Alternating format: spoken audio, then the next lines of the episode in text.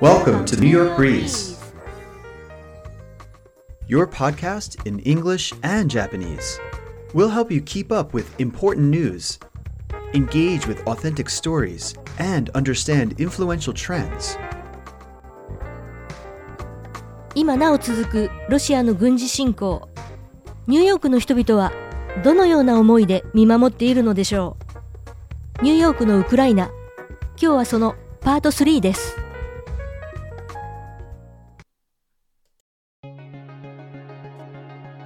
ここで一つお知らせがあります。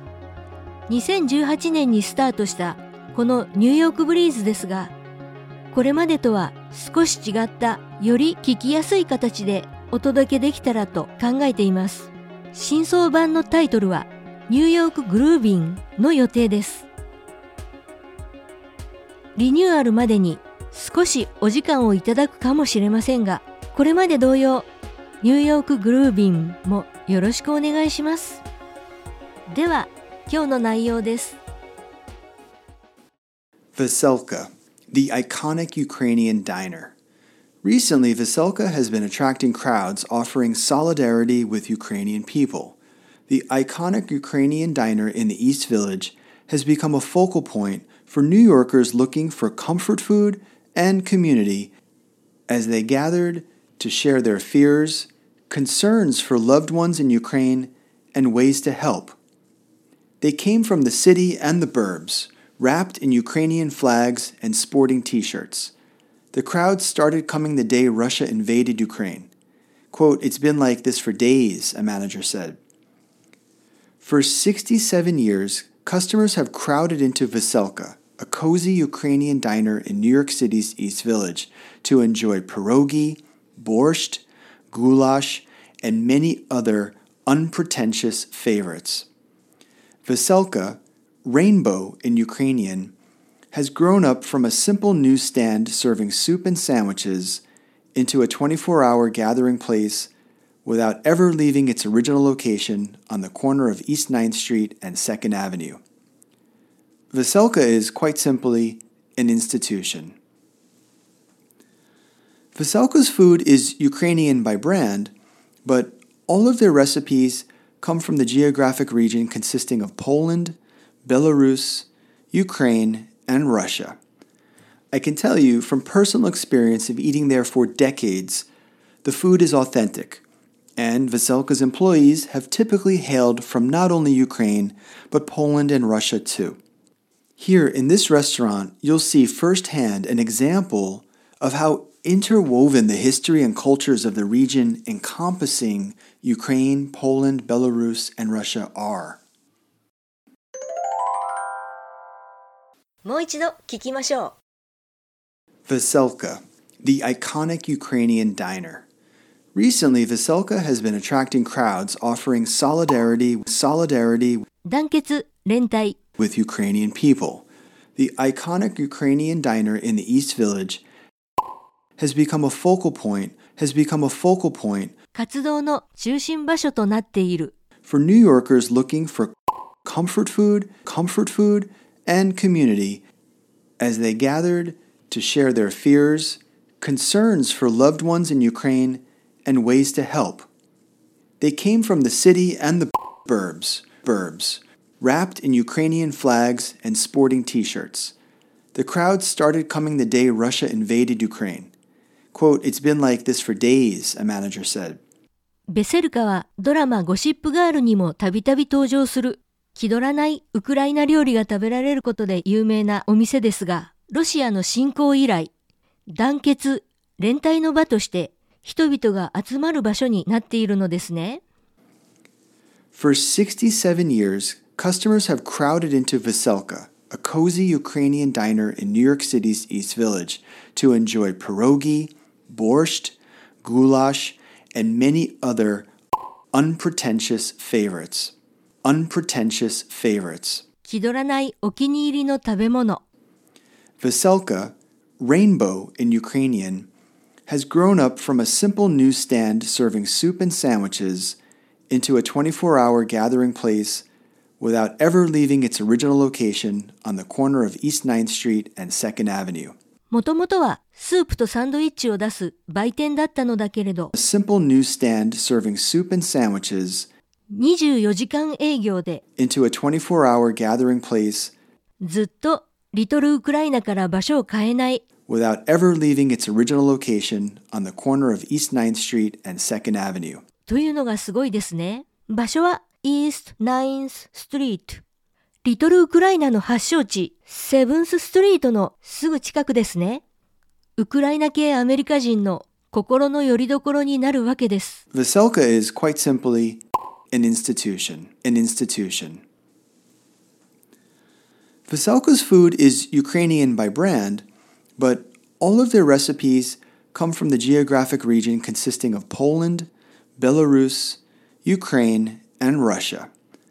I can tell you from personal experience of eating there for decades, the food is authentic, and Veselka's employees have typically hailed from not only Ukraine, but Poland and Russia too.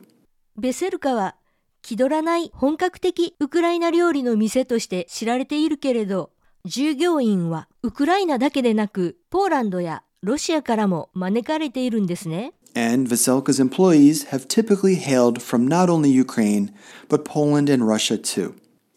Here in this restaurant, you'll see f- firsthand, firsthand, 直接に直に an example of how interwoven they, how interwoven they, どんなに複雑に絡み合っているか the history and cultures of the region encompassing Ukraine, Poland, Belarus, and Russia are. 先ほど出てきた料理名を検索してみると ピエロギ。これはポーランドの餃子と出てきました。皮が厚くもちもちした食感。中身は肉マッシュポテトなどとあります。ボルシチ。これはロシア料理というイメージがあったのですがウクライナが元だったのですね。ビーツの赤色が鮮やかで美味しそうだし健康にも良さそうです。グラッシュ。Goulash, はハンガリー起源の料理。ハンガリーではスープだが、ドイツではシチュー料理とあります。本当にロシアや東ヨーロッパの国々は歴史も文化も複雑に絡み合っているのですね。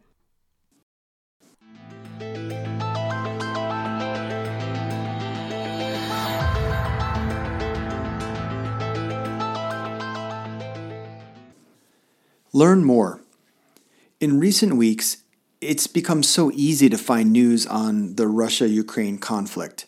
But there is so much more to know about these two countries' shared religious, economic, social, and political histories.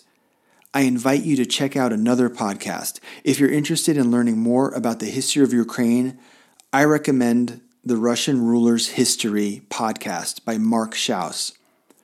Although he is a history buff who mostly explains the origins of Russia's czars and nation state, specifically, there are two really informative episodes about Ukraine. I've included links in the show notes. Episodes 205 and 206 cover the origins of the Ukrainian and Russian peoples. You can search up the episodes by the title The History of Ukraine and Its Relationship to Russia, Part 1 and Part 2 on the Russian Rulers podcast. Also, there's the annual Ukrainian Festival in New York City, also known as the St. George Ukrainian Festival. It takes place on the weekend closest to May 17th on East 7th Street between 2nd and 3rd Avenues. This is a festival of Ukrainian culture, music, dance, and cuisine and was established in 1976. Although Ukraine primarily adheres to the Eastern Church or Orthodox Church, this festival is organized by St. George Ukrainian Catholic Church. There is a three day program including traditional Ukrainian stage performances, traditional food, merchandise, and family activities. I imagine this year's Ukrainian festival will attract an unprecedented number of people. I put the link to their Facebook page in the show notes so you can get more information. もう一度聞きましょう。 Learn more. In recent weeks, it's become so easy to find news on the Russia Ukraine conflict. But there is so much more to know about these two countries' shared religious, economic, social, and political histories. I invite you to check out another podcast. If you're interested in learning more about the history of Ukraine, I recommend the Russian Ruler's History podcast by Mark Schauss. 複雑なロシアとウクライナの関係を理解するのに役立つポッドキャストがあるのですね。The Russian Ruler's History podcast by Mark Schauss. Although he is a history buff, history buff, 歴史愛好家 who mostly explains the origins of Russia's czars, Russia's czars, ロシアの皇帝、 and nation state. Specifically, there are two really informative episodes about Ukraine. I've included links in the show notes. Episodes 205 and 206 cover the origins of the Ukrainian and Russian peoples. 私もひとまずエピソード205と206を聞いてみます。 Episodes 205 and 206 cover the origins of the Ukrainian and Russian peoples. You can search up the episodes by the title The History of Ukraine and Its Relationship to Russia, Part 1 and Part 2, on the Russian Rulers podcast. Also, there's the annual Ukrainian Festival in New York City. ニューヨークでウクライナ文化を満喫できるウクライナフェスティバルもあるのですね。 also known as the St. George Ukrainian Festival. It takes place on the weekend closest to May 17th 5月17日に最も近い週末に行われるので、今年は5月20日から22日です。on East 7th Street between 2nd and 3rd Avenues. 場所はセントジョージウクライナチャーチ前回のエピソードに出てきたタラス・シェフチェンコ・プレイスというリトルウクライナの中で有名な通りに面した美しい教会です。This is a festival of Ukrainian culture, music, dance, and cuisine, and was established in 1976. Although Ukraine primarily adheres to the Eastern Church or Orthodox Church, adheres to the Eastern Church or Orthodox Church, 東方教会またはギリシア正教を信奉している this festival is organized by St. George Ukrainian Catholic Church. カトリックチャーチということですが、 写真を見ると屋根の一部はドーム型で独特の雰囲気を持った建物です。There is a three day program including traditional Ukrainian stage performances, traditional food, merchandise, and family activities. I imagine this year's Ukrainian festival will attract an unprecedented number of people. An unprecedented number of people. 前例のない多くの人々を I put the link to their Facebook page in the show notes so you can get more information.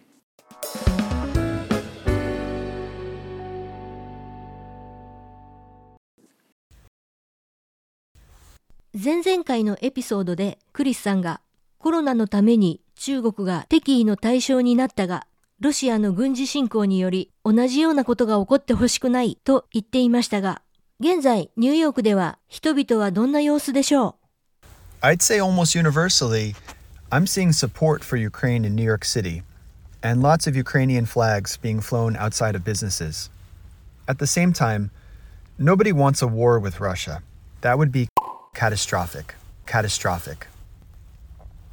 Samuel Kliger, the director of Russian and Eurasian affairs for the American Jewish Committee, explained that the majority of Russian speaking Jews in New York are expressing solidarity with Ukraine and support Ukraine's territorial integrity. Ukraine's territorial integrity, うウクライナの領土保全 regardless of which country they immigrated from. He added that many from the community have been attending protests at Russian diplomatic headquarters in New York. ロシアとの戦争を望む人はいないけれどウクライナの領土保全は支持しているのですね Shared perspective. As far as people's thoughts and feelings on Ukraine go, it would be good to be mindful that people who live in NYC are those who left their home countries for a reason. Most of the Russians and Ukrainians living in New York City are here because they don't want to be living there.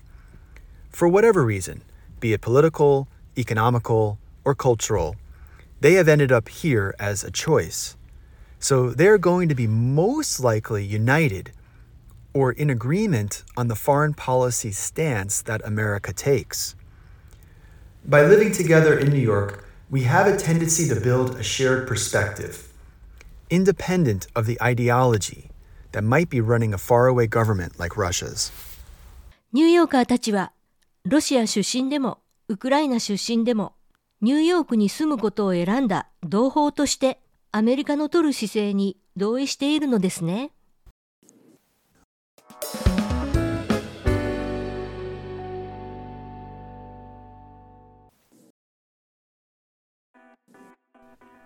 And now it's time to bounce to the vocab. Solidarity,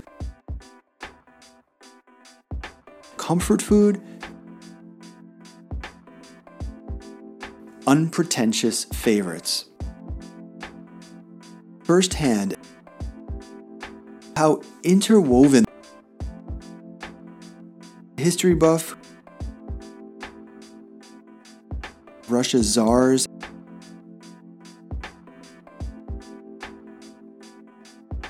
adheres to the Eastern Church or Orthodox Church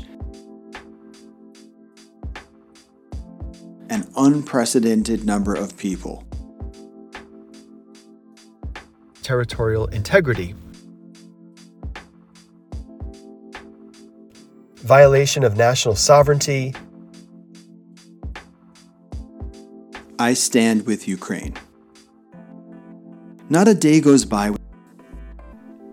without seeing news from Ukraine. And the incursion continues. Remains to be seen. Ethnic enclaves, unfounded prejudice, 聞いてくれてありがと I hope you enjoyed today's episode. う。次回、新しいシリーズのエピソードまで少しお時間をいただきます。ニューヨークグルービン、必ず聞いてね。Bye for now.